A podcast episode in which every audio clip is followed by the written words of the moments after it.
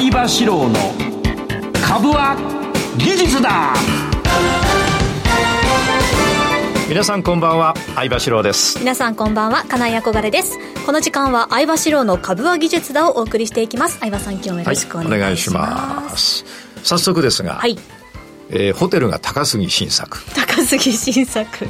高杉ってことですか？そうそうそうそうホテルが高杉新作。今度ね博多巡業ってのがあって株軸では、はいまあ、東京と大阪でね東京大阪で、まあ、あの月に2回、うん、基本東京なんでね、はい、年に2回大阪で勉強会をやってるんですね、えー、ところがあの勉強会定例勉強会以外に、はい、えー、地方でまあ、相撲のように巡業をしようと。で特にあのうまくいってない人とか、はい、なんかこう殻を抜け出してなくていつもトントンとか、うん、そういう人を応援しようと思って、はい、あとはほら全国回って美味しいもの食べたいしみんなと酒飲みたいしっていうが目的かもしれない。イエスイエス博多なんて特に美味しいですね。そうそうそうで博多巡業が12月23日かな、はいはいはい、クリスマス前に。あるんだ、うんうん、ああるんだけどホテル取ろうと思ったら飛行機は取れた、はい。で、飛行機は大体いつもと同じ運賃ですよ、ところがホテルやばいよ。あの一級で見てさ普通に見てもうなんだこの先週見たら、はい、ホテル日光が40万とかでスイートルームとかじゃなくてまあもうちょっと下で50平米ぐらいで、はい、でえ？これ日光って俺なんか34年前に泊まった時3万ぐらいだったのになと思って。それでことあるんで今度まあさすがに3 4 0万っていうのもさ嫌、はい、じゃん。出せなきゃない出せなかないけど嫌じゃん。で誰が泊まれるんだっていうそうだろ？で、ビジネスホテルにしたわけ、はい、そしたらそれでもなんか十何万とか。えビジネスホテルこれはなんで高いの？で全部見てもないんだよ、はい、でしょうがなくまああるシティホテルにしたんだけど、うん、そこはギリギリ良かった。ちょっと離れてるところだ。はい、はい、でこんな博多高いんだと。俺、博多ってもう多分40回か50回ぐらい行ってるけど、はい、人生で、はい、こんなにホテルが高かったら初めて。すごいことになってますね。日本人泊まれないよね。泊まれないですね、うん、で東京だってあの赤坂の ANA ホテル、前の全日空ホテルだって。普通3万円ぐらいなんだよ。コロナ前は。今多分8万円とか10万円だから、普通の時でですよね。普通の時だよ。ああひってよな。年末年始は特に高くなりそうですし、うん、高いけど俺俺が嫌だって言うんだからさ普通のまだ入社5年目の人なんかもう無理無理無理無理。野宿だよな。どうすればいいんだろうって。屋台で楽しむしかないですかね博多屋台高かったりしてね。屋台も高いの。か、うん、まあちょっとねこれなんかやっぱりしないとダメだよ。だって日本人泊まれないんだもんこれ。海外の方がうん、ほとんど。海外の人がないからしょうがなく高く行くっていうのと日本人に高くても海外の人は高くない、うん、要するに半半分とは言わ、まあ、海外の半額とは言わないけど同じものが半分近くで手に入るんだよ、外交人が日本に来ると、で俺さ先週シンガポールに出張したんだけど、はい、シンガポールのさ俺が好きな店いっぱいいろいろ行ってガラガラなんだよ、はい、えこんなガラガラのシンガポール初めて見たと思ったら、えー、聞いたんだよ、そしたらあのなんか有名なその店のおばちゃんももうずっと知り合いなんだ10年ぐらい前から それが「Oh, oh, all Japan, Japan, Japan, Japan all Singaporean, all Japan, Japan, Japan」シンガポール人はもうみんなジャパンジャパンってみんなジャパンに行ってるんだよ、えー、でなんで安いからでシンガポールがもぬけの殻になった状態で俺らはそう出張してるわけなるほど。おだからガラガラよ。前ね取れなかった席なんかも余裕で取れるもん、えー、あのノンリザベーションでノーブッキングだと絶対座れない店が突然座れる、うん、いけちゃうんですね。でガラガラ。以上。高い。だから日本にみんな来るから需要と供給で高くなったな、うんうん、次の話、はい。えー、新企画新企画の新しく新企画が始まります。原稿がおかしい。新しい企画ね、はい、新しく作った本があるんですよ、はい、あの株軸の本だけど先週重大発表しますと。発表しますと言ったやつ。です、ね、その本を無料で配る、はい、無料で、うん、配る、うん、でたくさんの人に、はい、で番組 YouTube の概要欄に詳細が出ておりますので、はい、えー、あのもらってください、はい、っていうことですね。で株軸性はまあ一生懸命やってる人はある程度分かってる内容だからできれば株軸じゃない人が、うん、あの株軸のこと分かってもらうのに、うん、いろんなこうこと書いてあります。あのためになることが、はい、まあ、無料だから。無料で配布ってなかなか受け取ってください、ね、これ新企画。はい新楽しみ、はい、次。NHK ここはラジオ日経だけど、はい、NHK という公共放送がある、うん、ここにあのー、俺出演予定。予定です、はい、12月17日日曜日の朝7時に、はい、えー、NHK をつけるとあの「おはよう日本」っていうのをやってる「うん、うん、おはよう日本」結構有名な昔からもうなう10年20年やって「おはよう日本」はい、ここにあの出演もあの撮影も収録も、はい、えー、何度もいろんなことが終わった、そうですね、うん、ギャラはないギャラない、うん、だから毎回お菓子を持ってくる NHK 何回うちのオフィス来たりここに来たりいろんなことやりました。で内容はですねちょっとお話しできない、はい、あのやっぱり当日までお楽しみにということであの、事前には出せません、ただ地震とか北朝鮮のミサイル発射があると、ね、NHK の場合は、はい、あの変更になるんだね何があるか分かりませんから、うん、ですので、えー、予定ということで12月17日日曜日の朝7時「はい、えー、おはよう日本」相場四郎出没ということで、えー、初めての NHK 出演ちょっと他局の話をするとドキドキします、ね、ドキドキドキドキ、はい、縄文式ドキ。えということで今日もやってまいりましょう。はいよろしくお願いします、はいこの番組は株職人の相場志郎さんに長年の実績で生み出した技術でかつ実践的な株式トレードについてたっぷりとお話をいただく番組です。この番組は YouTube ライブの相場 TV 相場志郎株塾公式チャンネルでも配信しています。動画配信についてはラジオ日経の番組サイトと相場 TV でご覧いただけます。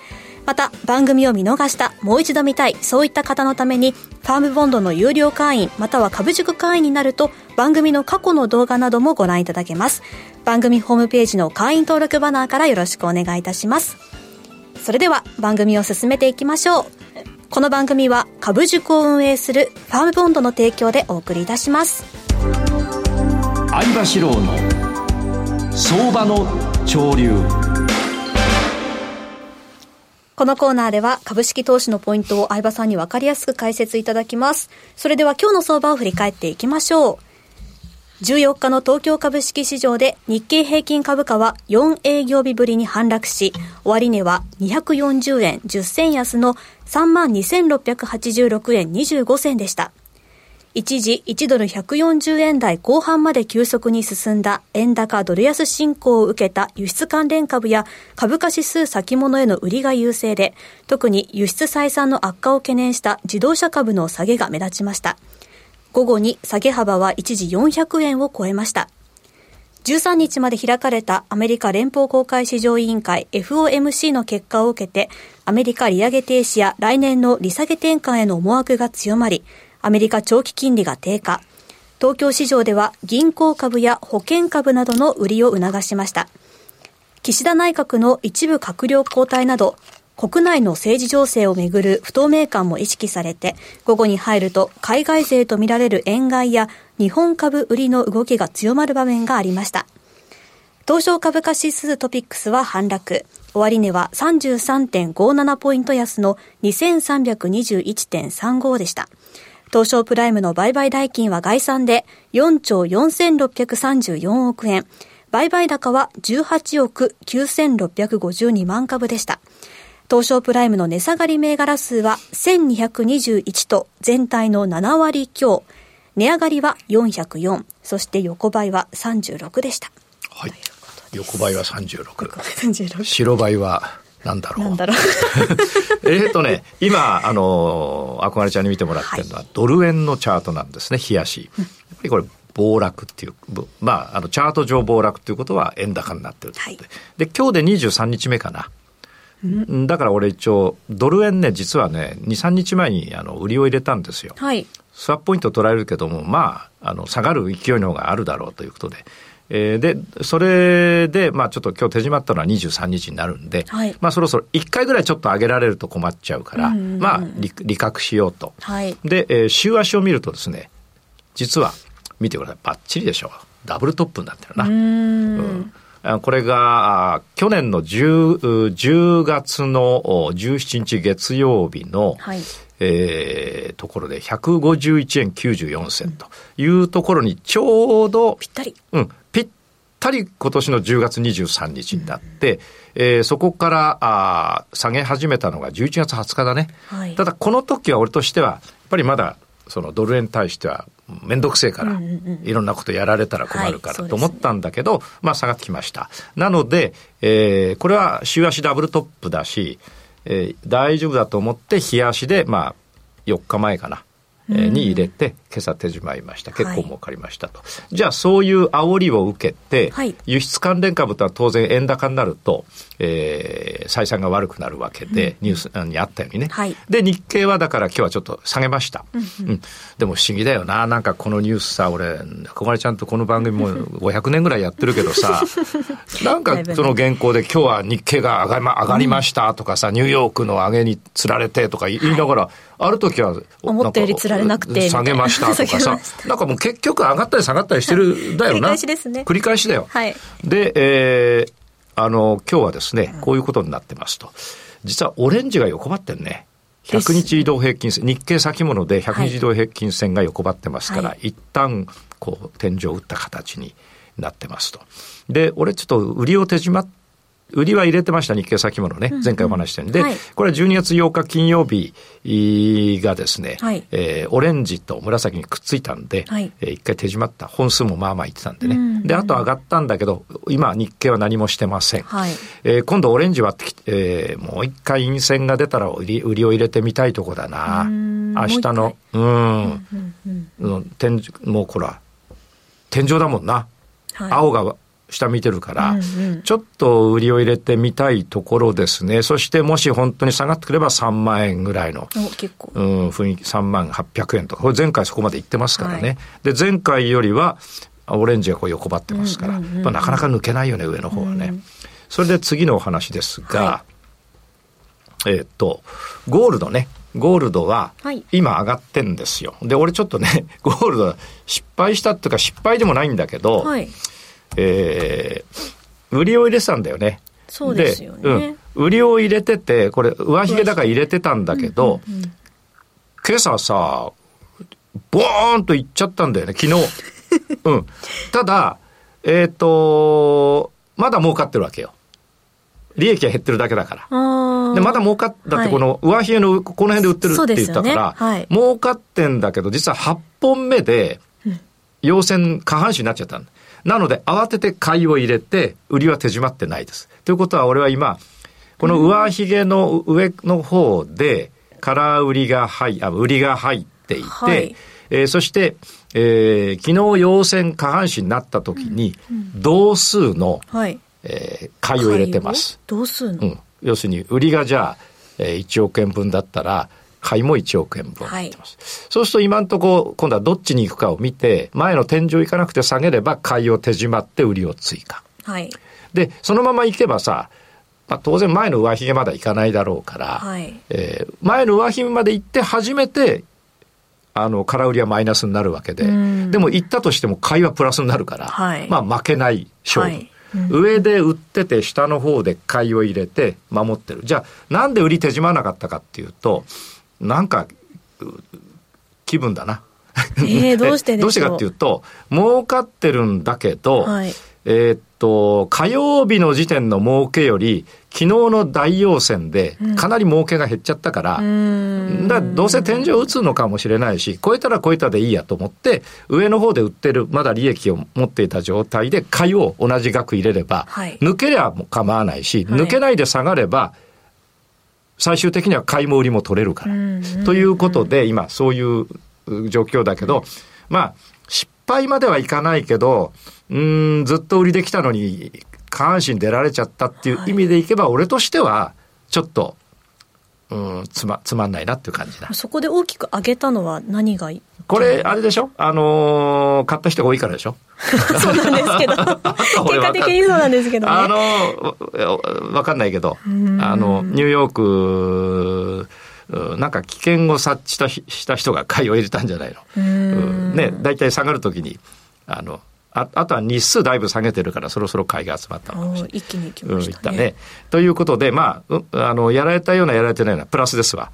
それから原油？はい。原油はね、えっと、ダブル底が、うん、ダブル底いったけど、だけど下がっちゃったんだよ。うん。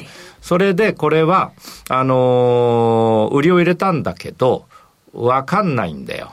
だから、買いヘッジ入れて、えー、70ドル超え超えるのを待ってます。ということですね。下がっちゃったから一回な。そうですよね。うん。だこれあのちょっとなんかあの嫌なとこ。で、この嫌なとこが起きたっていうことは、はい多分そこの方なんだよ。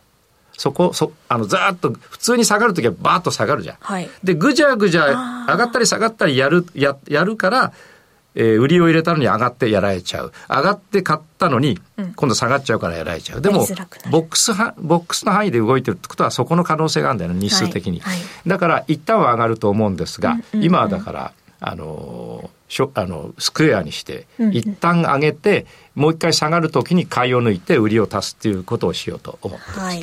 それから、えーっと、うん、為替ね。為替は、あの、いろんなのやってるのに今、為替が一番動い動動いてるとか、下半身、逆下半身が、いろんな為替のペアで、はい。えー出現してます。うーん。例えば、えーっと、あれか？東大、京大のペア、違うか。えー早稲田、京のペア、違うな。えーっと、なんだっけ、あの、ドル円以外にさ、はいユーロポンドとかさ、はポンド US ドルとかさそういう組み合わせがあるじゃない。はいで、下半身とか逆下半身にななった銘柄が多いのね。はい。そうすると下半身だと買いだし、逆下半身だと売りだからうんうんうんう、んで、で、それが、あのーどっちかが一回上げ、上げ終わる、下げ終わらないと、次のチャンスはもうないわけ。はい。下半身になって今上がってるとこだし、はい。逆下半身になって下がってるとこだから、俺はもう入れっぱなしで、逆転するか、本数が行くまではもうも持ったまま、で、結構儲かってます。はい。で、えー途中で入るんだったら、下半身になって本数があまりいってないやつに入る。うん逆下半身になって本数があまりいってないやつに入る。ただその時に他の移動平均線とのはい兼ね合いで、はい本当に上げ、上げる上げなのか、うんうんうん下げの途中の上げなのかを見極めて入れると。はいでもいずれにしても基本は下半身で入ったのがいっぱいある。はい逆下半身で入ったのがたくさんある。はいそれをキープして本数がいくか逆になるかを待つと。もうそれぞれあるんですね。それぞれありま。す。で、これはドル円も今度は対象になって、まあドル円は手締まいましたけど、はいい、っぱい今、為替はいろんなペアがチャンスがあります。えそれから、個別銘柄、前回時間不足で吟味不足っていうことなんだけど、はいえー強いと思ってる銘柄が1、2、3、4、5。先週5つ上げました。弱いと思ってる銘柄を1、2、3、4、5、6、7上げました。5たす7は12だよな。はいそう。で、一応今日、あの、成績発表しますあ。じゃんじゃじゃーん。じゃんどうでしょうかえ12戦、8勝、はい。1敗、はい。えー若干マイナス2。若干マイナスうん2。えーこのまま継続すると大丈夫そうなのが1。おうですので、えー完全に負けたのが1だね。で、その完全もそんなにやられてないな。うん。だから、まあ100%とは言えないけど、これトータルのボックスとしては、この12銘柄をボックスで強いものは買う。で、えー弱いものは売って、今日全部手締まえばはい、大幅プラスです。うんな、なぜかというと、強いやつが3銘柄ちょっと若干マイナスがあって、2銘柄はうまくいってます。ところが弱いやつがね、ほとんど大幅に下げてんだよ。ー強いやつって予測したのがはい、ちょっと上げてる。あるいはトントン。あるいはちょっと下げてる。うんうんうん。でも弱いって予測したやつは、すごい差が。すごい下がってる。なので、トータルでは大幅プラスです。はいだから前回、俺さ、この番組の中でな、前回、前々前回ぐらいにやったのは、まあ初めて9割ぐらい当たってた。で、今回もまあ8割はうまくいってるから、リスナーの皆さんどうぞ、あの、見捨てないで、この番組を聞いて、だってな、これごまかしようがないから。そうですね。うんちゃんと検証してますからね。検証してますから。はい。で、今日はあるかっていうと、ないのよ。検証が？あ検証は、検証はあるけど、次の発表がない。はい次の発表毎回やるわけにはねうん。また来週やりましょう。でも前回ね、これ時間不足で吟味不足だって言ってる割にはいいよね。で、不足すぎる。多分これ、そう、不足、時間が不足で吟味不足だから。あるのは金だけだから。おーおあいいですね。ああったかいのは懐だけだ金も不足です。あ、そうか。まあ、大丈夫だよ。これからだわわ俺も若い時は大したことないんだよ。だんだんおじさんになって溜まってくんだから。頑張ります。はい。おじさんにならないけどね、君の場合ね。おおばさんだわな。私がおばさんになってもって歌あったら。なので、ちゃんと吟味すれば、はいこのいっぱいか若干マイナスっていうのはちょっと防げたかもしれない。うんだから、やっぱりちゃんと選べば、はい。まあ9割はいくね。うん、うん9割ってすごいですね。今んとうん前回もそんぐらい言ったから。はいで、また今度次週ね、やってみようと思いまわす。かりました。こんなぐらいで時間大丈夫、大丈夫です。以上、相場志郎の相場の潮流でした。株は技術だ投資の提言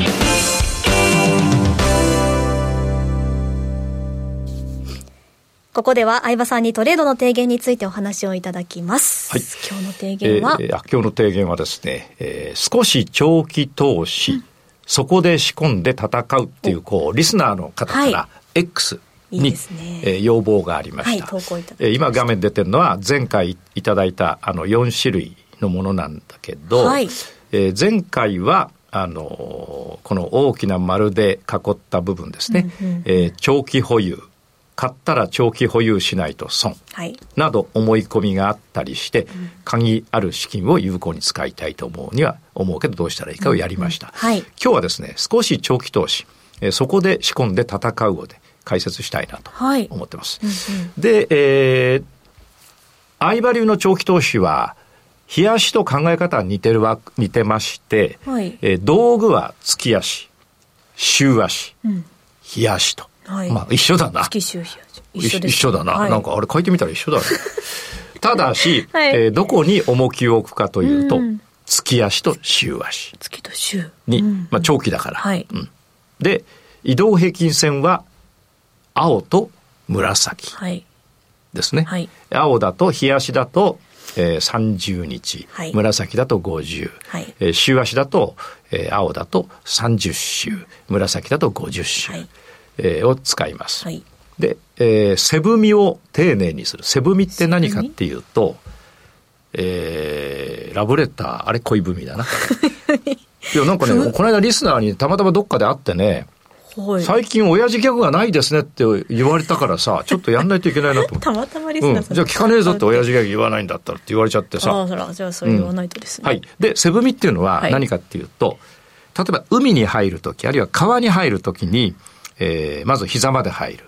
で、もうちょっと奥に入っていくと腰になる。はい。まだ余裕だよな。で、はいもうちょっと行くと胸ぐらいまでなる。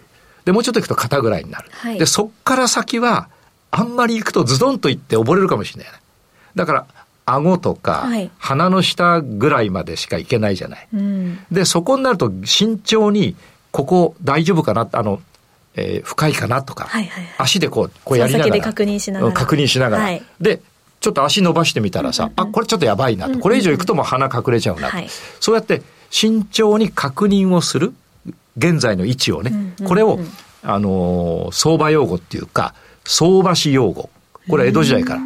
背踏みって言われてセブミうん。で、背踏みを丁寧にする。これは長期投資なので、はい。下がってきて底つけて、ちょっと上がって、次また下がったけど底つけて、はいまたちょっと上がったけど底つけて、だんだんこう底をつけたのが、こう、明確にっていうか、明らかになってくるわけだ。うん。うん。だから例えばデートした時に、はい。まあ最初はこう、なんか、大学生の頃なんかお茶飲みに行くじゃない、で、だんで、次飲みに行けるかなと思って約束取り付けて飲みに行くじゃん、で、飲みに行くと、まあ、前、前に座るけど、次隣に座ってみたり、あーちょっと手伸ばしてみたり。いろいろあるじゃない、はい。これで背踏みだよ。いいきなり初めて会った時に、なんか手握って、なんかチューとか言ったら大変なことになるよね。はいドキッとするかも。ドキッとするよな。はいなので、背踏みで徐々にこう相手の反応を見てで、同じように相場も、はいえー最初300株買ってみて、うん上がったと。はいで、次それ下がったけどいいんだと。ところが前の安値で止まったから、今度は300株また入れてみよう。入れてみよう。また上がったと。600株で上がってると。また下がったと。前の安値で止まった。また300株。はいと、今度1000、今900株持ってるんだけど、だんだんこう、下が特定されてきて、上が徐々に上がっていくわけです。はいで、そこからドスンと上がるんだけど、この背踏みですね。で、これを具体的にですね、2801のキッコーマン。はい。これで、えー今、ちょっと説明をしようかなというふうに思ってます。で、えーきまず使うのは、月足を見て、えー今、あの、えー、アコヤちゃんに見ていただいてますが、この後ですね、これ月足ですよ。はい一本が1ヶ月。こんなに上がりました。うん。こんなに上がりました。こんこんなに上がりました。じゃあ、上がった時に、その、これ上がってるよね。はいあで、上がってるのは誰が見ても上がってる。上がってます。で、じゃあ、その上がり口はどこかなって見ていくと、うんうん。上がっ、完全に上がった状態だと下から、日足と一緒で月足でも、オレンジ、紫、青、緑、赤なんだよ。はい。で、じゃあ、この上がり口、スタートしたとこは何かって言ったら、このオレンジと紫と青と緑と赤が、まあ、くっついてるわけ。はい。近くなってうん近くに。で、その前はそれが真逆になってるわけ。はい、そうですね。ということは、上からオレンジ、紫、青、緑、赤だったのが、はい徐々に線が集中してきて、えー順番に入れ替わって、最後、下からオレンジ、紫、青、緑、緑赤になるのが上昇なわけだ。はいということは、下側のこの上昇のスタートの時で、に、こう入れ替わるあたりうんうんうんがスタート地点なの。はい。これ理論的当たってるよね上がるス。タート地点。そうだよな。んりそうですよね、リスナーの皆さんね。これ見えてる人はそう思うんだよ。だんだん集まってきて、うんわーってうん開ける。ということは、はい。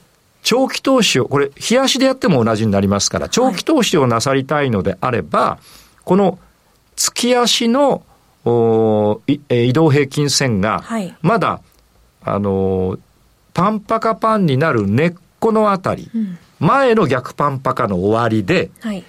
今後起こりうるパンパカのスタートうん。のところ、を探せば。探せば、そこからは大幅上昇の可能性が高い。うん今見てるのが2012年の、えー6月29日のあたりですけど、過去も見ていただくと、2004年からですね、2007年まで大暴騰しました。えー3倍になりました。その根っこ、その頂上というのは下からオレンジ、紫、青、緑、赤。その根っこは、えー逆パンパカが終わって入れ替わるとこだから。はい。だから長期投資これでやっていただくと。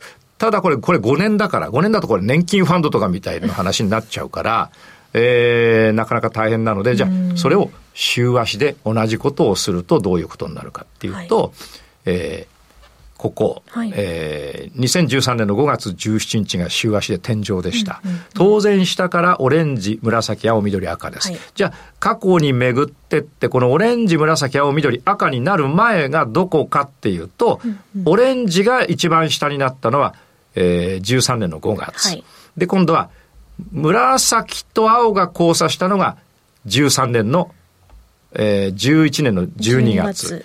この辺がやっぱり根っこなんだよね。ん。で、入れ替わってって、最後にオレンジが一番下に来て、ここから上昇していきますから、これだと、えー前年の12月から翌年の5月まで、はい。でもかなり上がってる、これ、三えーすごいですね。うん、3倍、えー、2.5倍ぐらいになってますから、そうすると、今回のご質問というか、の、うんご提案、ご提案というか、ななんだこれ、や、説明してくれっていうの、はい。なんていうの？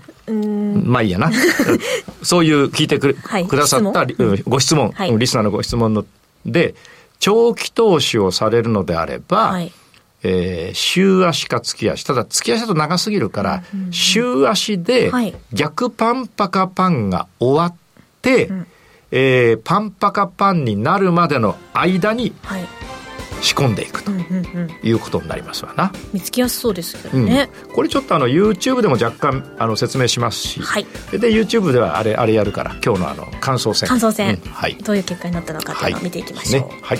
以上株は技術だ投資の提言でした。